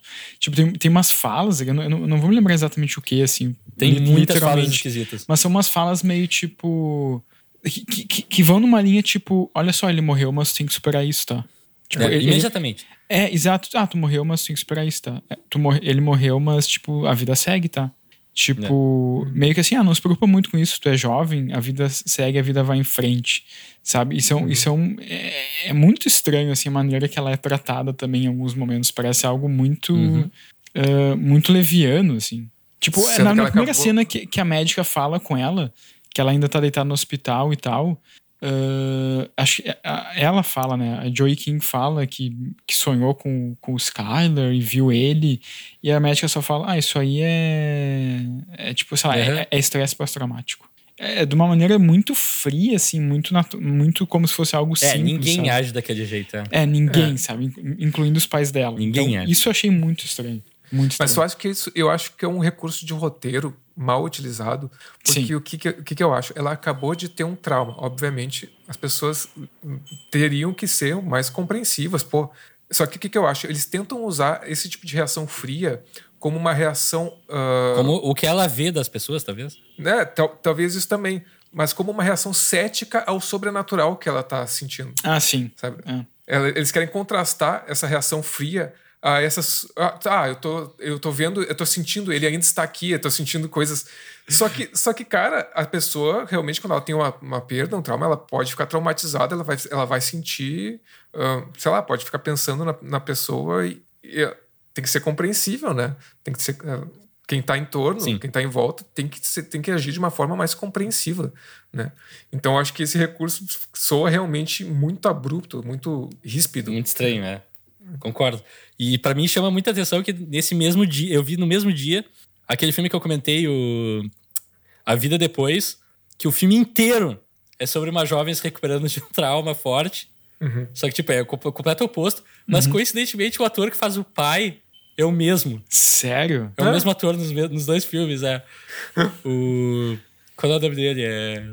Ah, eu tinha acabado de procurar ele aqui. Ah, eu tinha anotado aqui, mas eu não, não tô conseguindo achar agora. Um, John Ortiz. John Ortiz. E, tipo, o mesmo ator fazendo o mesmo estereótipo de personagem. E, tipo, num filme, demora um filme inteiro dele tentando apaziguar as coisas e tal, para eventualmente levar a guria e ter um momento catártico juntos os dois. Uhum. Nesse, logo depois do namorado morrer, da guria morrer, ela tá meio que, tá, vou jogar minhas coisas fora, tô mudando de vida mudando de áreas, que às vezes é sadio, cada um lida de uma maneira diferente. E o que ele chega para falar para ela é: a tua mãe faz, também fazia isso. Ela mudava de interesse e é por isso que ela não foi nada na vida dela. É, por isso que ela não, é porque, por isso que ela não conseguiu tração tipo, na vida dela. Sim. O que, sim. que ela tá fazendo, cara? Sim, e daí... é literalmente o mesmo ator fazer os dois personagens. Pra mim foi maravilhoso, assim, o contraste. ah, é, tem esse, várias esse coisas ator, nesse filme. Sim, esse ator, esse ator do pai, ele, uma das falas dele me lembrou uma coisa que eu não, não curti também muito nesse filme, que eu acho que os diálogos, por muitas vezes, eles são muito explicativos. É tipo, muito subtexto no texto, sabe? Tipo, jogando, diz, dizendo tudo que o, filme, o que o filme quer nos dizer pela boca das personagens a todo momento, sabe? Para mim isso a, às vezes me meio que me tirou do filme assim. O primeiro diálogo do filme é na, no, nos flashbacks o primeiro diálogo que tem ela tá saindo de casa meio sem falar com os pais, com a câmera e tal, para tirar fotos. E a mãe vira. Ela se esconde atrás da câmera. daí tem uma cena mais além que ela tá no encontro com o Skyler, daí chega em casa de noite ali, logo depois do hotel. Eu acho que é logo depois do hotel. Que, ele, que ela entra pro quarto, assim, meio que direto e tá chorando, porque, enfim. Ah, isso também tem. Toda vez tem uma cena emocionante do filme. A câmera fecha no rosto dela e a gente ouve o coração dela batendo ah, super sim, alto. Sim, meu Deus. é maravilhoso. Mas, Confesso que não acontece isso, ela corre pra dentro do quarto. Oi? Não percebi isso aí, do coração. Porra! Sério, sério. Uhum. Tá várias vezes no filme. Sim. Dela, enfim, ela se tranca do quarto ali, tá momento emocional, tá chorando. A gente, eu já meio que entendo, ok, beleza. É, ela gosta dele e tal. Só que daí o pai pergunta: Eu preciso bater nesse cara? E a mãe que tá ah, tá esperando na porta: Deus. Não, ela tá chorando porque ela gosta dele. É. Pô, Pode ser e mais o prêmio clichê. de melhor roteiro vai para. Pode ser mais clichê que isso. O, o pai, assim, querendo proteger a filha. Eu preciso bater nesse é. cara. Porra, cara. Mas, mas uma outra coisa que eu me lembrei agora também, um pouco antes, uma coisa que eu também achei problemática numa das atitudes do Skyler é mais pro final do filme, quando ele. Uh, quando ele, ele e ela vão numa. Numa, numa exibição fotográfica, né? De um amigo do Skyler. Sim, sim. E daí eles estão lá conversando, e daí esse amigo fala. Uh, fala para eles, esse, esse, amigo do Skyler dela fala para eles: ah, tipo, quero mostrar uma coisa para vocês. Daí eles vão até uma, uma outra parte ali da galeria, e onde tá onde tá exposta a foto dela, né? A foto que ela tirou da árvore com a antena de telefônica, que era uma foto que ela tinha dado pro Skyler. E ela fica surpresa com isso. De presente, de presente. Uhum. E ela fica surpresa com isso e o Skyler fala que. Ah, não, que ele fez isso porque agora, sei lá, a foto dela tá exposta e agora alguém vai, vai querer comprar e tal. Como meio que forçando isso nela, né? Forçando essa coisa Uhum. de tipo, não, tu tem que se expor, tu tem que ser assim, tu tem que meio que. Meio que ela tendo que fazer o que ele quer que ela faça, né? E isso também é Sim. bem. É uma atitude bem problemática, eu acho. É, isso é extremamente invasivo. Tipo, É. é, ele, ela literalmente deu uma foto pra ele ter pra ele pra lembrar dela, ponto. Não é pra sair vendendo por aí. Ela é muito pessoal, outra né? coisa. Era muito pessoal. Mas É? ela tem uma reação extremamente negativa nessa cena também. Sim. Ela sim. reprova essa, totalmente. Essa tá dentro do. É. Ah, Eu quero questionar uma coisa pra vocês. Se vocês tivessem, assim, soubessem que tem um fantasma de um namorado, um namorado de vocês ah, e vocês estivessem fazendo Agora, uma prova. aqui, É, não, não. Se vocês Ah, tá. estivessem, no- sei lá, no- Ah, na, na da faculdade, na faculdade fazendo uma prova, o fantasma pega o lápis ou pega a caneta e, e ele vai rabiscar na prova. Uhum. E ao invés de dele colocar as respostas certas, ele começa a desenhar um mapa na prova. sim. Vocês não É. iam ficar decepcionados? Pô, eu jurava. Profundamente. Eu pensei eu que ele ia jurava dar as nessa respostas ela. Ele ia dar Eu as pensei respostas. também. Eu pensei isso também. Eu também pensei. Pô, que sacanagem, cara. O E o cara estraga a prova dela, né? Como, Sim. Sim. Porra. Ué, ela leva a prova pra casa depois, né? É, isso eu achei estranho também. Quem é que leva a prova pra casa? Mas tá, peraí, nós vamos voltar pra essa cena porque tem a primeira cena daí da manifestação do fantasma. Depois que ela joga fora todas as coisas de fotografia, ela põe tudo numa caixa só e põe fora. Daí ela tá no quarto e ouve barulhos vindo da. Ela tem uma sala escura onde ela revela fotos da maneira antiga, porque, enfim, ela e o Skyler são analógicos, eles não usam mídias sociais. Eu apoio, eu, isso eu apoio. Eu nenhuma. apoio isso, eu apoio. Eu apoio. A- Isso eu gostei. Isso eu gostei no Mas filme. ela ouve barulhos lá, vai lá ver. Eles não, têm, eles não têm Facebook, não têm Instagram. Isso eu achei legal. Não. O Leonardo é anti-streaming. Mentira, É. não é pra tanto. Calma. É anti-podcast. Não, não, não. não. Ele tá no podcast. Mas daí ela entra na sala e lá tem, acho que é- parece um. Eu não sei o que é pra ser aquilo, na verdade. É um negócio que tem uma lente que tira fotos pra baixo e daí tu revela elas, enfim. Eu não, eu não entendo nada de fotografia. Mas é uma coisa que projeta, né? Tá, eu vou tentar explicar. É uma caixa Uhum. que tu põe um papel em cima. Sim. E em cima tem uma luz que faz a exposição. E daí, se tu revelar esse papel, tu vai ter uma foto. Sim. Não sei como, qual é a ciência por trás disso. Mas enfim, eu sei que existe, já vi aquilo em outro lugar. Ciência. Daí aquilo tá funcionando, ela chega lá, põe um papel embaixo, revela, e é uma foto do hotel. E ela, oh meu Deus! Imediatamente busca a caixa com tudo e, bom, ela não da fotografia. Tá tudo bem, o pai podia ter salvado os- todo o estresse dele. e ela começa a, a botar papéis ali e fazer experiência. Primeiro ela põe a mão dela, daí quando revela aparece só a mão dela, mas depois aparece a mão dele por cima da mão dela. Sim. E é extremamente romântico. Depois ela põe o próprio rosto e daí aparece o rosto dele no rosto dela. Só que as fotos elas não duram, elas se apagam e daí ninguém acredita nela, obviamente. A amiga dela, que é, aliás, é a, é a mesma atriz que tá no nos Casos Fantasmas, o Depois da, da Vida, Depois da Morte. O último esse que saiu. Eu não sei, não assisti. A amiga dela que também tem uma virada de personagem desse filme, que é uma que se. Daí, tá, é, enfim, é, é, acho que vocês já deu pra entender já qual é o tom do filme. Eu não vou descrever cena a cena especificamente, mas eu quero pontuar as cenas eh, de manifestação de fantasma. Porque depois dessa tem a cena da prova, que a gente já falou. Manifestação Que- de fantasma, ótimo. Os fantasmas fazendo uma manifestação. É, os fantasmas estão protestando na frente. Contra Bolsonaro.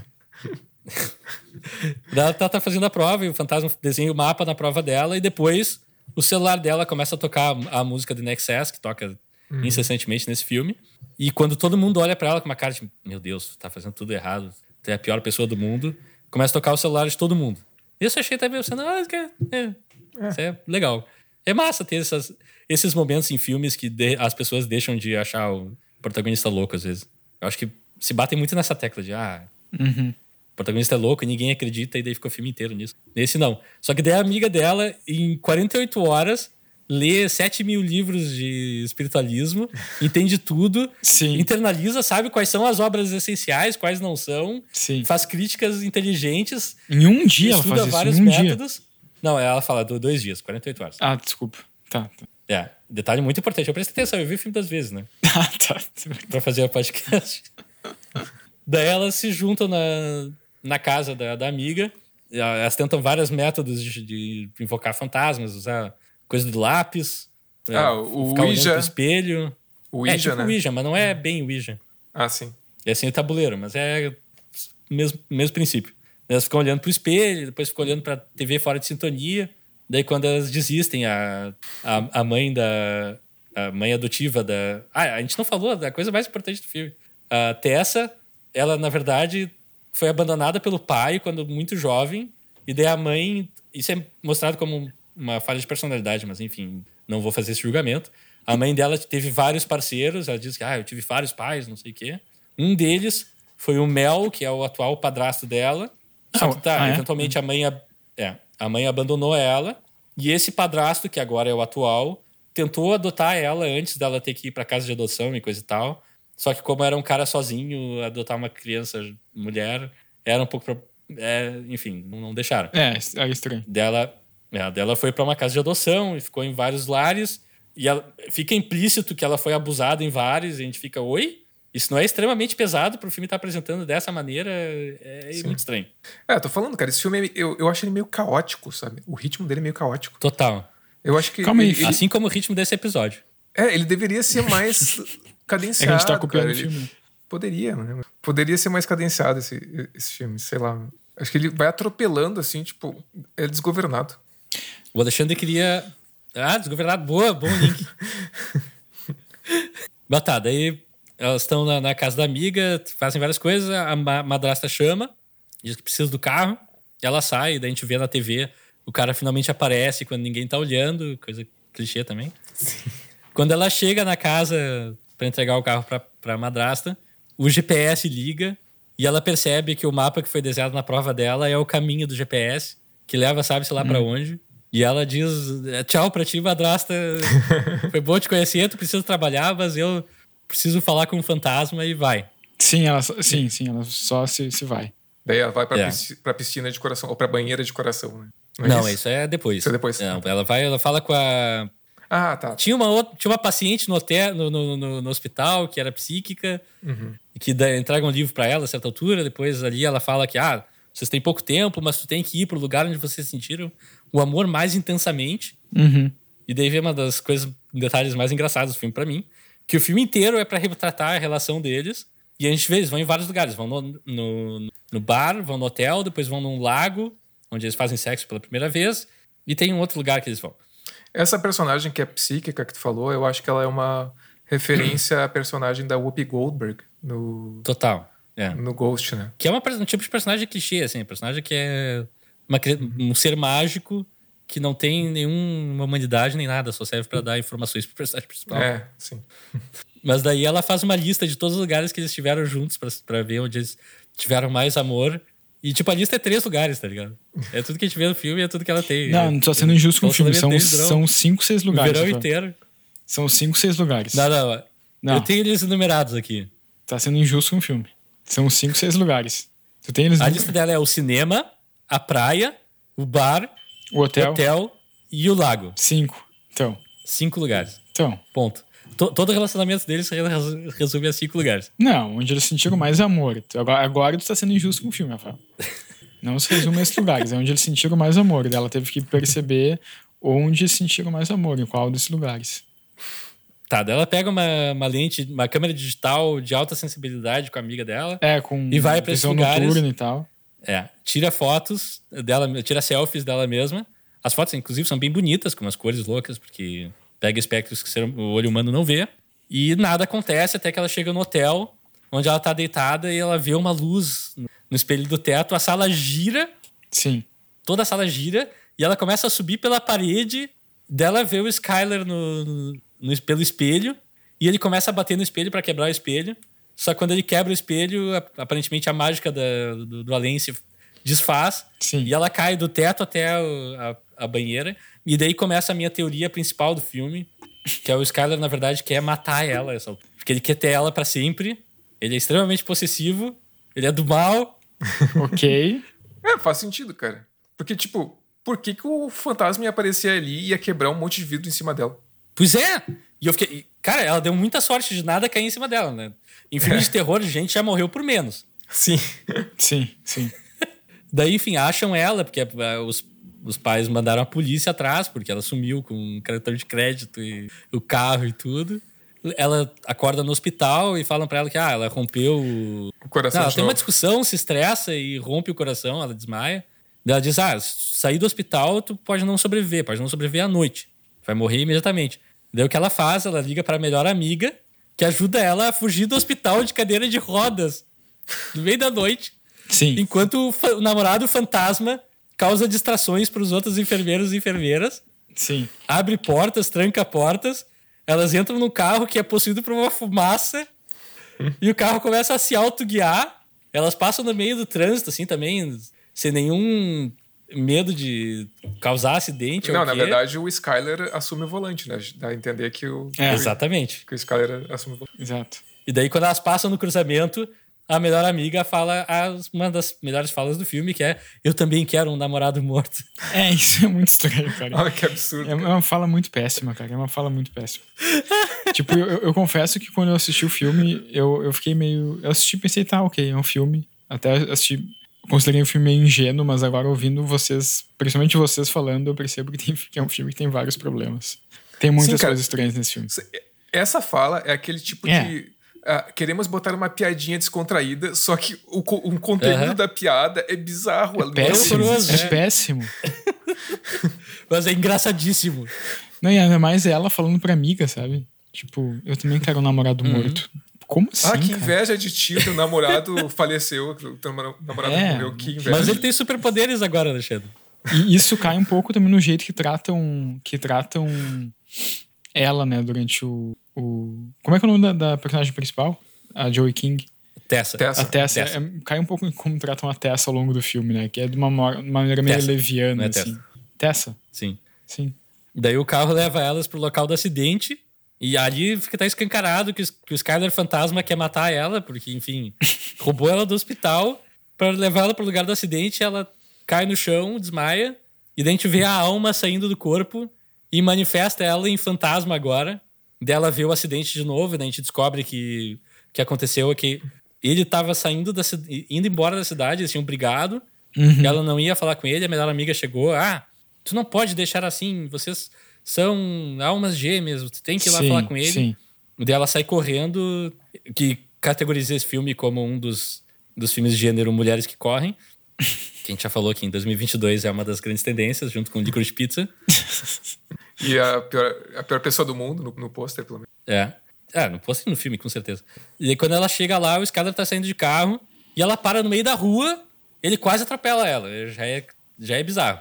Sim. Daí eles estão ali conversando, ah, como eu te amo, eu realmente vou sentir tua falta e como foi importante tudo isso. Daí a luz do, do poste falha e a picape que a gente viu o filme inteiro com as correntes vem, se desgoverna e bate nele principalmente e ele empurra ela e salva ela de ser morta também. É, é, é, mas esse, eu vou dizer que quando, É, mas é muito rápido. quando essa cena aconteceu, eu não entendi direito como é que foi o acidente. Porque a picape veio e, e eles estavam na frente da caminhonete dele, mas daí ele empurra ela pro lado, mas daí a, a picape vem e bate nele e atropela ele, mas daí depois ele tá caído de lado, ah, meio com a cabeça sangrando. Não fica muito claro exatamente É. o que acontece. não, não assim. fica nada claro. É, e é super rápido. E meio que acerta ela também, porque alguma coisa aconteceu com o coração dela, né? Que foi partido Pois é. como. É, Pois é, pois é, é bizarro. pois é. Um fantasma partiu meu coração. É. Podia ser essa sinopse desse filme. Daí tá ela fantasma, ela encontra o Skyler fantasma ali, a gente vê no fundo os paramédicos levando o corpo dela, e eles saem conversando, daí vão pra vários lugares, vão parar numa casa na praia, fantasma, onde eles fazem sexo fantasma, fica implícito pelo menos, que ela acorda na cama seminua, é bizarro. Só que daí ela Sim. tá, ela, ela não em nenhum momento demonstra nenhuma vontade de voltar pro, voltar pro mundo real. Se ela morrer ali, acho que ela tá feliz. Mas eventualmente ela vê- tem uma visão da cama de hospital dela com toda a família dela, o padrasto e a madrasta e a melhor amiga. E daí ela tem uma conversa com o Skyler, que ele fala: Ah, vai lá e faz um final feliz pra gente. Algo assim. E daí ela acorda, e daí o final do filme. Mas essa sequência de eventos é bizarra. E o final do filme, ela. É muito bizarro. Sim, ela apresentando a ideia de. É o conceito de fotografia dela. É o num- portfólio por- dela. É, por, por uma banca pra ela ser aceita na melhor escola de fotografia de, dos Estados Unidos. A Ro Rhode achei, ali, Island. me- ali eu achei a mensagem legal. Todo esse negócio de, ah, todos nós somos assombrados por fantasmas do nosso passado, não sei o quê. Sim. E o, a chave do, de viver e seguir adiante não é virar as costas pra isso, não é esquecer, é abraçar os fantasmas. Eu achei uma boa mensagem até pro filme, mas é que é um jeito muito sem É. pé nem cabeça de chegar lá. Sim. É. Sim. É, e esse é o filme, né? E esse é o filme, mas tem várias outras coisas, cara. Eu poderia ficar falando aqui eternamente. Tem o cartaz do Ghost no fundo a certa altura. Que é Tem, mas isso a gente já falou. Não, tem várias, tem, tem essas referências, né? Mas ele também, eu acho que ele faz alguma outra referência. Ah, tá, sim, e no, e no dia, mas no dia do acidente, e daí essa eu acho uma, é, uma, eu acho uma, é uma indireta do filme, que é bem pouco sutil. No dia do acidente, ah, ela, ela sai do cinema para encontrar o Skyler, e um dos filmes que tá em cartaz é, acho que é The, The Night of the Accident, ou, ou The Day of the Ah, Accident. É, é bem, tipo, Aham. é, meio forçadão. Ah, os filmes assim. em cartaz sempre dão alguma dica de, de que vai acontecer no É, no- quando eles conhecem, o que tá em cartaz é o Betty Blue e também La Femme Nikita. Uhum. Ok. Mas tem outros, assim, acho, ele tem um filme. Ele, outros momentos, mas eu não, não lembro. é, de- ele tem uma, uma queda, assim, por filmes europeus mais antigos, assim. Ahn, Mas eu acho, eu acho assim, esse filme podia ser mais legal. Eu acho que se eles investissem mais na- no aspecto terror da coisa. E se fosse uma coisa Sim. meio que, ah, o, o morto. que A relação deles acaba num lugar que não é bom, na verdade. Sim. É, tá- eles estão tendo uma certa reconciliação, mas, cara, quem já tem qualquer experiência na vida sabe que aquilo não vai durar mais um mês, do, do jeito que a coisa se desenvol- Uhum. desenvolveu. É um amor adolescente, enfim, os dois são muito jovens. É, mas se a mensagem, do, se a história do filme fosse, ah, depois de morto, esse cara agora quer, tá traindo ela e quer levar ela pra morte, e tipo, o conflito se tornasse ela tendo que resistir a isso, mas ao mesmo tempo reatar de certa forma uma relação, seria mais interessante. E o filme, assim, é- dá indícios que vai pra esse lado o tempo inteiro. Porque ele faz coisas que, tipo, põe ela em risco. Teoricamente, um fantasma bondoso como o Gasparzinho não faria. uhum. Sim. Não, mas aí eu acho que eu concordo totalmente contigo que ah, o filme deveria investir mais nesse lado fantástico e talvez de terror. Investir um pouco mais nessa, nessa, nessa visão. Só que aí eu acho que vem, talvez, aí eu tô, tô pensando aqui, não, não é nada certo, uma preocupação com o retorno de público. O que. Não sei, me, me transparece isso, né? E acaba ficando uma coisa que- mais genérica. Ah, nitidamente é um filme com público-alvo adolescente. Ele é feito para um público-alvo adolescente. Só que assim, cara, não necessariamente tu ter uma abordagem que vai mais pelo sobrenatural vai afastar esse público. Eu acho que isso é meio que. Não. E, e eu não, não mudaria tanto até o tom do filme. Eu de- deixaria algumas coisas um pouquinho mais assustadoras aqui e ali pra pontuar. E eu acho que seria interessante, inclusive, se pro desenvolvimento do personagem do Skyler, que ele fosse um cara manipulador e que quer ter ela como posse. E se o arco de aprendizado dele, mesmo morto, fosse, ah, ele tem que, ap- que aprender a deixar ela ir, tá ligado? Uhum. Aí seria legal, que seria mais legal, por exemplo. Sim. Que ali no final, quando eles estão na casa, o diálogo deles seria: ah, eu quero ficar contigo, mas pá, eu tenho que viver minha vida. E ele, pá, beleza, eu abro mão disso. Pra tua felicidade, e pum. Seria um crescimento de personagem. In- Infelizmente morreu. Tchau. Mas, sabe, seria um ponto final. Não Sim. do jeito que fica ali é muito estranho, fica super vago. Eu não sei qual é o ponto de vista dele no final do filme. Que é, o sim- ponto de vista de morto. Não, que sentido tu diz? Não, é tipo- ó, é, é, é o meu tipo de piada que poderia entrar no filme, Rafael. Piada de mau gosto. É, mas é que ele tá, tipo, o filme inteiro deixa a entender que ele, quer, na, após a morte, quer trazer ela pra ele. Não sei, cara. Viva ou morta, É, ela é, vem com ele. Não sei. Só que lá no final ele acaba dizendo, ah, vai lá e dá um final feliz pra gente. É, o, o que o, o, tipo, o que, sem nenhum... o que, é- o que aquela personagem eh, que escreve os livros sobre vida após a morte fala, acho que é ela que fala, é que ele provavelmente está fazendo esses contatos com ela, que o, o Skylar tá fazendo esses contatos com a Tessa porque ele quer se despedir dela, né? Sim, Antes de, antes de ele realmente eh, não poder mais comunicar com ela no, no além-vida.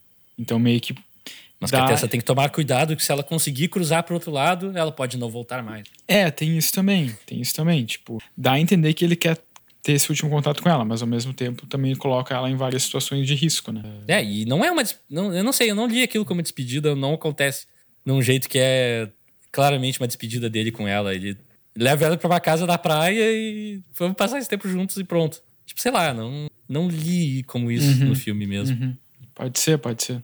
Mas, mas é que eu achei confuso. Eu achei que o filme, resolvendo esse, esse- essa questão no roteiro mesmo, seria um filme melhor. Seria um filme até Uhum. interessante. Com uma mensagem mais. Ah, Sim, sim, entendo o que tu quer dizer. sim. Acho que se usasse essa dualidade da vida e morte, com ela indo para um lado, ele indo para o outro, ele puxando ela e ela empurrando ele, seria mais tri do que Crepúsculo com um fantasma. Ao invés de vampiro tem um fantasma. É. O que, que tu acha, Alexandre, dessa coisa toda? Não, é isso, eu concordo. Eu, eu, na, na real, eu acho que ele, ele tinha potencial para várias coisas, assim. Tanto para ser um filme um pouco mais de terror. Conversando com vocês, eu acho que ele poderia tipo, ser uma comédia também. Talvez não, não intencional, mas... Eu acho que ele é uma comédia. É, eu acho que ele, intencional. ele acaba sendo uma comédia não intencional. E principalmente o que, que fica pra mim é que eu acho que esse filme, ele. Não sei se deveria ser linear, mas eu acho que ce- certamente o ritmo dele poderia ser menor. Bah, cara, eu vou te dizer que ele o Alexandre quer a versão Drive My Car do, não, do não, In Between. não é pra tanto, mas sei lá, menos, um pouco menos caótico só. É, eu ia dizer que eu não sei se, É um se ele fosse linear ele funcionar tão bem. Ahn, é, mas não sei, não sei. Talvez, talvez fosse interessante primeiro ver. Talvez tenha razão, talvez seja interessante primeiro que a gente visse toda a relação deles linearmente, né? Eles se relacionando, daí a relação se desgastando, e depois a segunda parte do filme, digamos assim, fosse só a reação dela à morte dele, né? Talvez funcionasse também. É. Talvez. Talvez tenha tido, tenha tido um temor aí de não ser um Ghost 2, sabe? Não, né, dessa questão Uhum. da linearidade, tipo, ah, vamos procurar nossa. tem que procurar nossa própria personalidade, então vamos fazer uma coisa não linear, É. porque senão vai ficar muito parecido com Ghost. Sim. sabe? Talvez tenha rolado isso, mas eu também eu tô supondo aqui. É, pra mim, assim, eu diria que faria sentido manter não linear se ele seguisse esse- essa ideia do Skyler morto parecer uma, uma, uma presença mais ameaçadora. Porque daí tu teria que contrabalançar ele vivo sendo uma presença agradável, ou mais agradável, e morto sendo mais ameaçadora. Mas do jeito que o filme é, também não, não sustenta pra isso. Sim. Sim. A história podia acontecer de qualquer jeito. O que é engraçado é que, tipo, todos os elementos só aparecem no passado quando eles aparecem no presente. A melhor amiga só aparece no passado depois que já apareceu uma cena com ela no presente. Uhum. Tipo, todos os elementos são apresentados assim. Ah, agora tu vê que isso foi apresentado, agora vai aparecendo no flashback. Sim. É meio forçado isso, achei. O filme podia ser mais organicamente montado, assim. e considerações finais, gente, então. Ahn, é, eu O vou, que, que tu achou do filme, Leonardo? eu vou dizer que assim, eu, eu confesso que eu não consegui entrar muito no filme, assim. Eh, Eu, eu assisti ele hoje, hoje de manhã, e vou dizer que a minha visão dele foi mais, ah, um filme mais ingênuo, assim, sobre um casal que se separa e agora ele é um fantasma. Acho que eu não consegui ter uma leitura tão, eh, tão profunda e acho que tão analítica quanto vocês tiveram. Porque eu acho que. E talvez, de certa forma, eu tenha subestimado o filme, talvez. Mas é que, é, é que acho que também não é um filme que me interessou muito, sabe? Tipo, ele. Não necessariamente pelo tema. Às vezes tem filmes que tu vê que o tema não te interessa muito, mas por algum motivo, o jeito que ele é conduzido, tu, tu, né, tu, tu acaba ah, sendo tragado pelo filme, assim. Mas eu, eu não muito, assim, não, não me pegou muito. Mas ouvindo vocês falarem, eu acho que eu, eu meio que construí a minha opinião do filme ouvindo vocês, assim, tipo. E realmente, acho que tem, tem algumas coisas ah, mal resolvidas, algumas coisas problemáticas, né? Mas. E, enfim, um, um pouco também acho que. O que, o que. Talvez uma das coisas que eu menos goste nesse filme é que eu não acho que o casal ali tem muita química, sabe? Ah, Eu não acho Nenhuma. que eles combinam. Aliás, isso é uma coisa que eu esqueci É. de falar antes. Porque o cara Vamos não. abrir esse parênteses. Tá, não, mas só O, completando. o romance deles não funciona em absoluto. Não, não funciona. Fala. Não, não que o. Não, agora, agora eu ia deixar tu falar, mas enfim. Não, não que, o, que, o, que o cara que faz o, o Skyler seja um ator ruim, não é isso. Mas eu acho que, o- que o papel que, que deram pra ele, o texto que ele tem, é um texto, de certa forma, meio limitado, sabe? Porque. E, e isso. O personagem dele é um personagem que me incomoda, porque é um personagem que, pra mim, que é muito clichê. Que é o, é o personagem clichê dos filmes norte-americanos, que é o estudante. o jock, né? É o estudante que é atleta, que é bonitão, que é musculoso e que é muito Só que esse também é inteligente, muito inteligente também ao mesmo lê, ele também sabe. É, é tipo assim, é o cara perfeito, sabe? E isso é uma coisa que, que, que eu acho enfraquece o filme, sabe? Porque a Tessa, Sim. a gente tem ali ela mais bem desenvolvida e os defeitos dela também, sabe? As fragilidades. As ela é mais um ser fragilidades humano. É. É, ele não, Não, sabe? ela parece uma. Ela, É. é, ela parece uma pessoa que conheceria. Parece uma pessoa que seria colega minha no colégio. e eu- Sim, exato, exato. E tu conseguiria conviver com ela, conversar com ela, pra ela não parecer uma pessoa de madeira como o Skyler, sabe? Que é um cara meio É. tipo o homem perfeito. E isso eu acho que é um dos pecados do filme, assim, sabe? E não funciona, não funciona. Acho que essas duas personagens juntas não funcionam. Tipo, a característica de cada uma delas. Mas acho que a própria química entre os atores, assim, sabe? Ahn, não, Uhum. não senti muito, assim. É, isso é um eles. grande problema, né, cara? Porque toda a narrativa depende disso. É, exato. É, to- é toda centrada nisso, nessa relação, né? Então, se É. isso não funciona, o filme não funciona. E são duas pessoas pretensiosas pra caralho. Não, ela não é O pretensiosa. tempo inteiro falando, ah, não, porque a, o subtexto dessa foto é isso e aquilo e não sei o quê. Ah, é uma tipo, alegoria. Umas é, uma, conversas nada a ver. é uma alegoria para tal coisa. Ah, não, eu uso, eu fotografo com filme porque eu tenho uma, um- uma amplitude dinâmica muito mais alta. Coisas que, tipo, tu nunca falaria assim Sim. com outra pessoa desse jeito. A gente que é profissional da área não fala exatamente assim. É, eu não falo assim. Fala de uma maneira mais normal. É verdade. Cara, a minha, a minha impressão desse filme final é, é tudo isso que vocês já falaram. Não vou ser repetitivo, mas assim, o que, que eu vou falar? É, foi, foi até. É, é um problema isso também, mas foi um pouco divertido de assistir esse filme pelos motivos errados. Eu tenho que falar isso. entendeu? Sim, total. É, é, tipo, tem cenas muito marcantes, muito marcantes que, que elas são, elas acabam ficando num tom que elas não eram para se ter, né? E eu, eu, assistindo esse filme junto com a Bia, a gente tá, a gente teve raiva do Rafael, a gente disse, o Rafael não paga, mas, mas no final não foi tempo, não foi tempo perdido na real, a gente se divertiu vendo Ah, ter raiva do Rafael é normal. É, não, eu. Aqui, ó. é, eu, eu, a, a gente teve um problema lá com outro filme. Eu falei para Alexandre, "V- vamos ver esse filme de repente. Eu vi, achei interessante. e Daí Alexandre e Leonardo meio que concordaram, depois de pouquíssima discussão. Pouquíssima discussão. Daí depois de não. algumas horas, depois de algumas horas, o Alexandre mandou uma mensagem: tô vendo o filme, tu me paga, Rafael. e daí depois de acabar de ver o filme, ele mandou a seguinte mensagem: Acabei. Deus Pai Todo-Poderoso, Criador do céu e da terra. Olhai pelo nosso podcast. É, É, basicamente isso. É basicamente isso. Eu vou pegar o gancho, então, pra falar que eu acho esse filme um clássico moderno. Talvez não pelos. Realmente, como o Alexandre falou, não pelos motivos que o Alexandre fala, não pelos motivos que o filme se propõe. Eu achei ele extremamente engraçado. Enquanto ele acontecia, eu passei o tempo inteiro pulando entre, meu Deus, isso é muito clichê e brega, entre, e também, ah, isso tá acontecendo de verdade, é um filme real.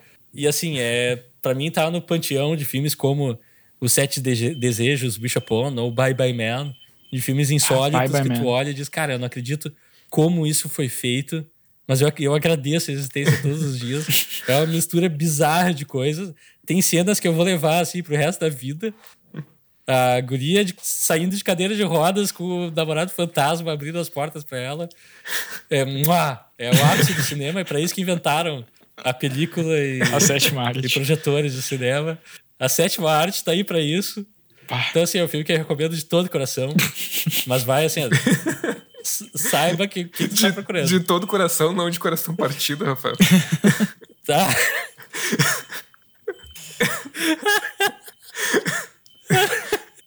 e com isso, nós chegamos ao final da discussão do filme.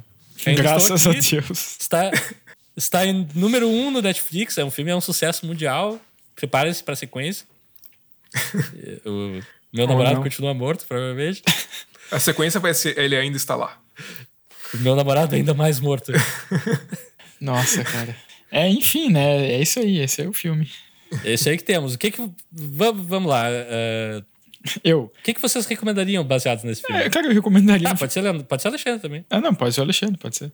Não, é, vai Alexandre. Tá, Leonardo, beleza, eu- beleza. Eu, tô, eu tô te censurando.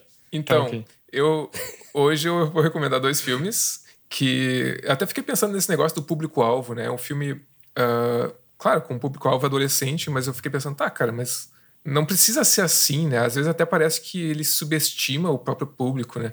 Em algum, algumas escolhas. Daí eu pensei, pá, vou pegar dois filmes que eu acho que tem um público-alvo meio parecido, só que, que, que eu acho que são filmes muito bons, que eu gosto bastante. Então eu selecionei uh, como recomendação Juno, que é um filme, acho que é dirigido pelo Jason Reitman e uhum. protagonizado pelo Elliot Page. Tem o J.K. Simmons no elenco também, o Jason Bateman no elenco também. A o Alexandre ama esse filme. Jennifer Garner. No, no também é um filme indie pra cacete. É, e fala sobre gravidez na adolescência, né? Um filme... Eu gosto bastante Digo, desse filme. é, hipster indie. É, é, esse filme tem essa, essa proposta. É meio indie, meio hipster.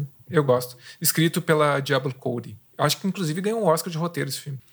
Uh, e o outro filme também na mesma pegada é o As Vantagens de Ser Invisível, protagonizado pelo ah, esse é um bom filme. pelo Logan Lerman, né? Bom filme. É dirigido, dirigido... E com a Emma Watson que é a Hermione. Isso, dirigido, uh, dirigido pelo Stefan Chbosky, é, que eu gosto bastante também. É mesma mesma coisa, um filme indie. Também jovens hipsters. É, jovens hipsters, exatamente. Tem uma cena clássica que ela tá numa festa e daí começa a tocar uma música do. Heroes, né? Heroes do David Bowie. Não, não, não, não é Heroes que toca, é. Ah, qual é o nome? É. Como on Eileen começa a tocar. Ah, Come on Eileen. E ela diz: Ah, finalmente está tocando música nessa festa e eles vão dançar. mas, mas tem a cena clássica que eles estão no carro e começa a tocar Heroes do David Bowie. Parece que eu não gosto, mas esse filme eu achei muito legal. Eu fui ver no cinema e é legal. eu voltei com mais outras pessoas vendo. É legal esse filme. Quem tá falando? Eu ia falar que esse filme é legal. É, bom filme. Mas é a minha vez. Boa já... recomendação, Alexandre. E bela lembrança. Valeu. É a tua vez. É, o filme que eu ia recomendar é um filme que tu já falou uns minutos atrás, que é o Wish Upon, que é também com, yes! a, com a Joey King. Cara, que, que eu me lembro que a gente assistiu, né, uns anos atrás, e eu me lembro que antes a gente assistiu, eu pensei, meu Deus, no que, que a gente tá se metendo. Mas, não, eu não eu acho um filme bacaninha, assim, sabe? Eu não acho um filme tão, lá, tão desprezível quanto algumas pessoas podem achar. Acho um filme de terror interessante. E acho que a Joey eu acho King, o filme engraçadíssimo. E acho que a Joey King é, uma, é boa atriz, assim, sabe? Cara? Acho que ela tá fazendo bem os papéis Sim. dela, assim. O, só uma outra, uma outra curiosidade, assim, na verdade, que eu, que eu tava lendo ontem sobre o filme, uh, que eu li sobre meio que como, esse, esse como a ideia uh, para esse filme surgiu, assim que, que a história é a seguinte: o roteirista desse filme, que eu tô procurando o nome agora dele porque eu esqueci. Uh, o roteirista desse filme parece que essa história é baseada numa coisa que ele viveu, de uma namorada que ele tinha que também morreu. E que daí, hum. depois que ela faleceu, ele teve a impressão, ou ele recebeu sinais, ou leu sinais de que. Como se ela quiser. Como se essa namorada que faleceu estivesse tentando se comunicar com ele. Então acho que ele foi ler coisas do Além Vida. E daí nisso ele começou a desenvolver a história. Uh, e ele começou, começou a escrever a história, se não me engano, por um livro. E daí quando ele tinha meio que umas 100 páginas do livro, parece que, que, que essa ideia foi apresentada para Joey King, meio que para dar tração uhum. ao projeto. E o projeto foi para frente, acho que conseguiu um produtor, ou ia conseguir financiamento, enfim. E ao mesmo tempo em que ele estava escrevendo o livro, ele também estava escrevendo o roteiro. Então eram foram coisas que ele estava simultaneamente desenvolvendo, assim, tanto o roteiro quanto o livro dessa história. Eu achei uma, uma, uma história a vivência do roteirista nesse sentido eu achei interessante. O roteirista se chama Mar Mark é Klein. Bacana. Mark Klein. Uhum. Achei história interessante. Mas é isso, é isso. Da minha parte é isso. Bom, eu vou. Como eu já sou marcado por indicar as coisas óbvias, eu vou pro óbvio de novo. Crepúsculo, eu fiz, tu gostou desse filme? É um filme pra ti.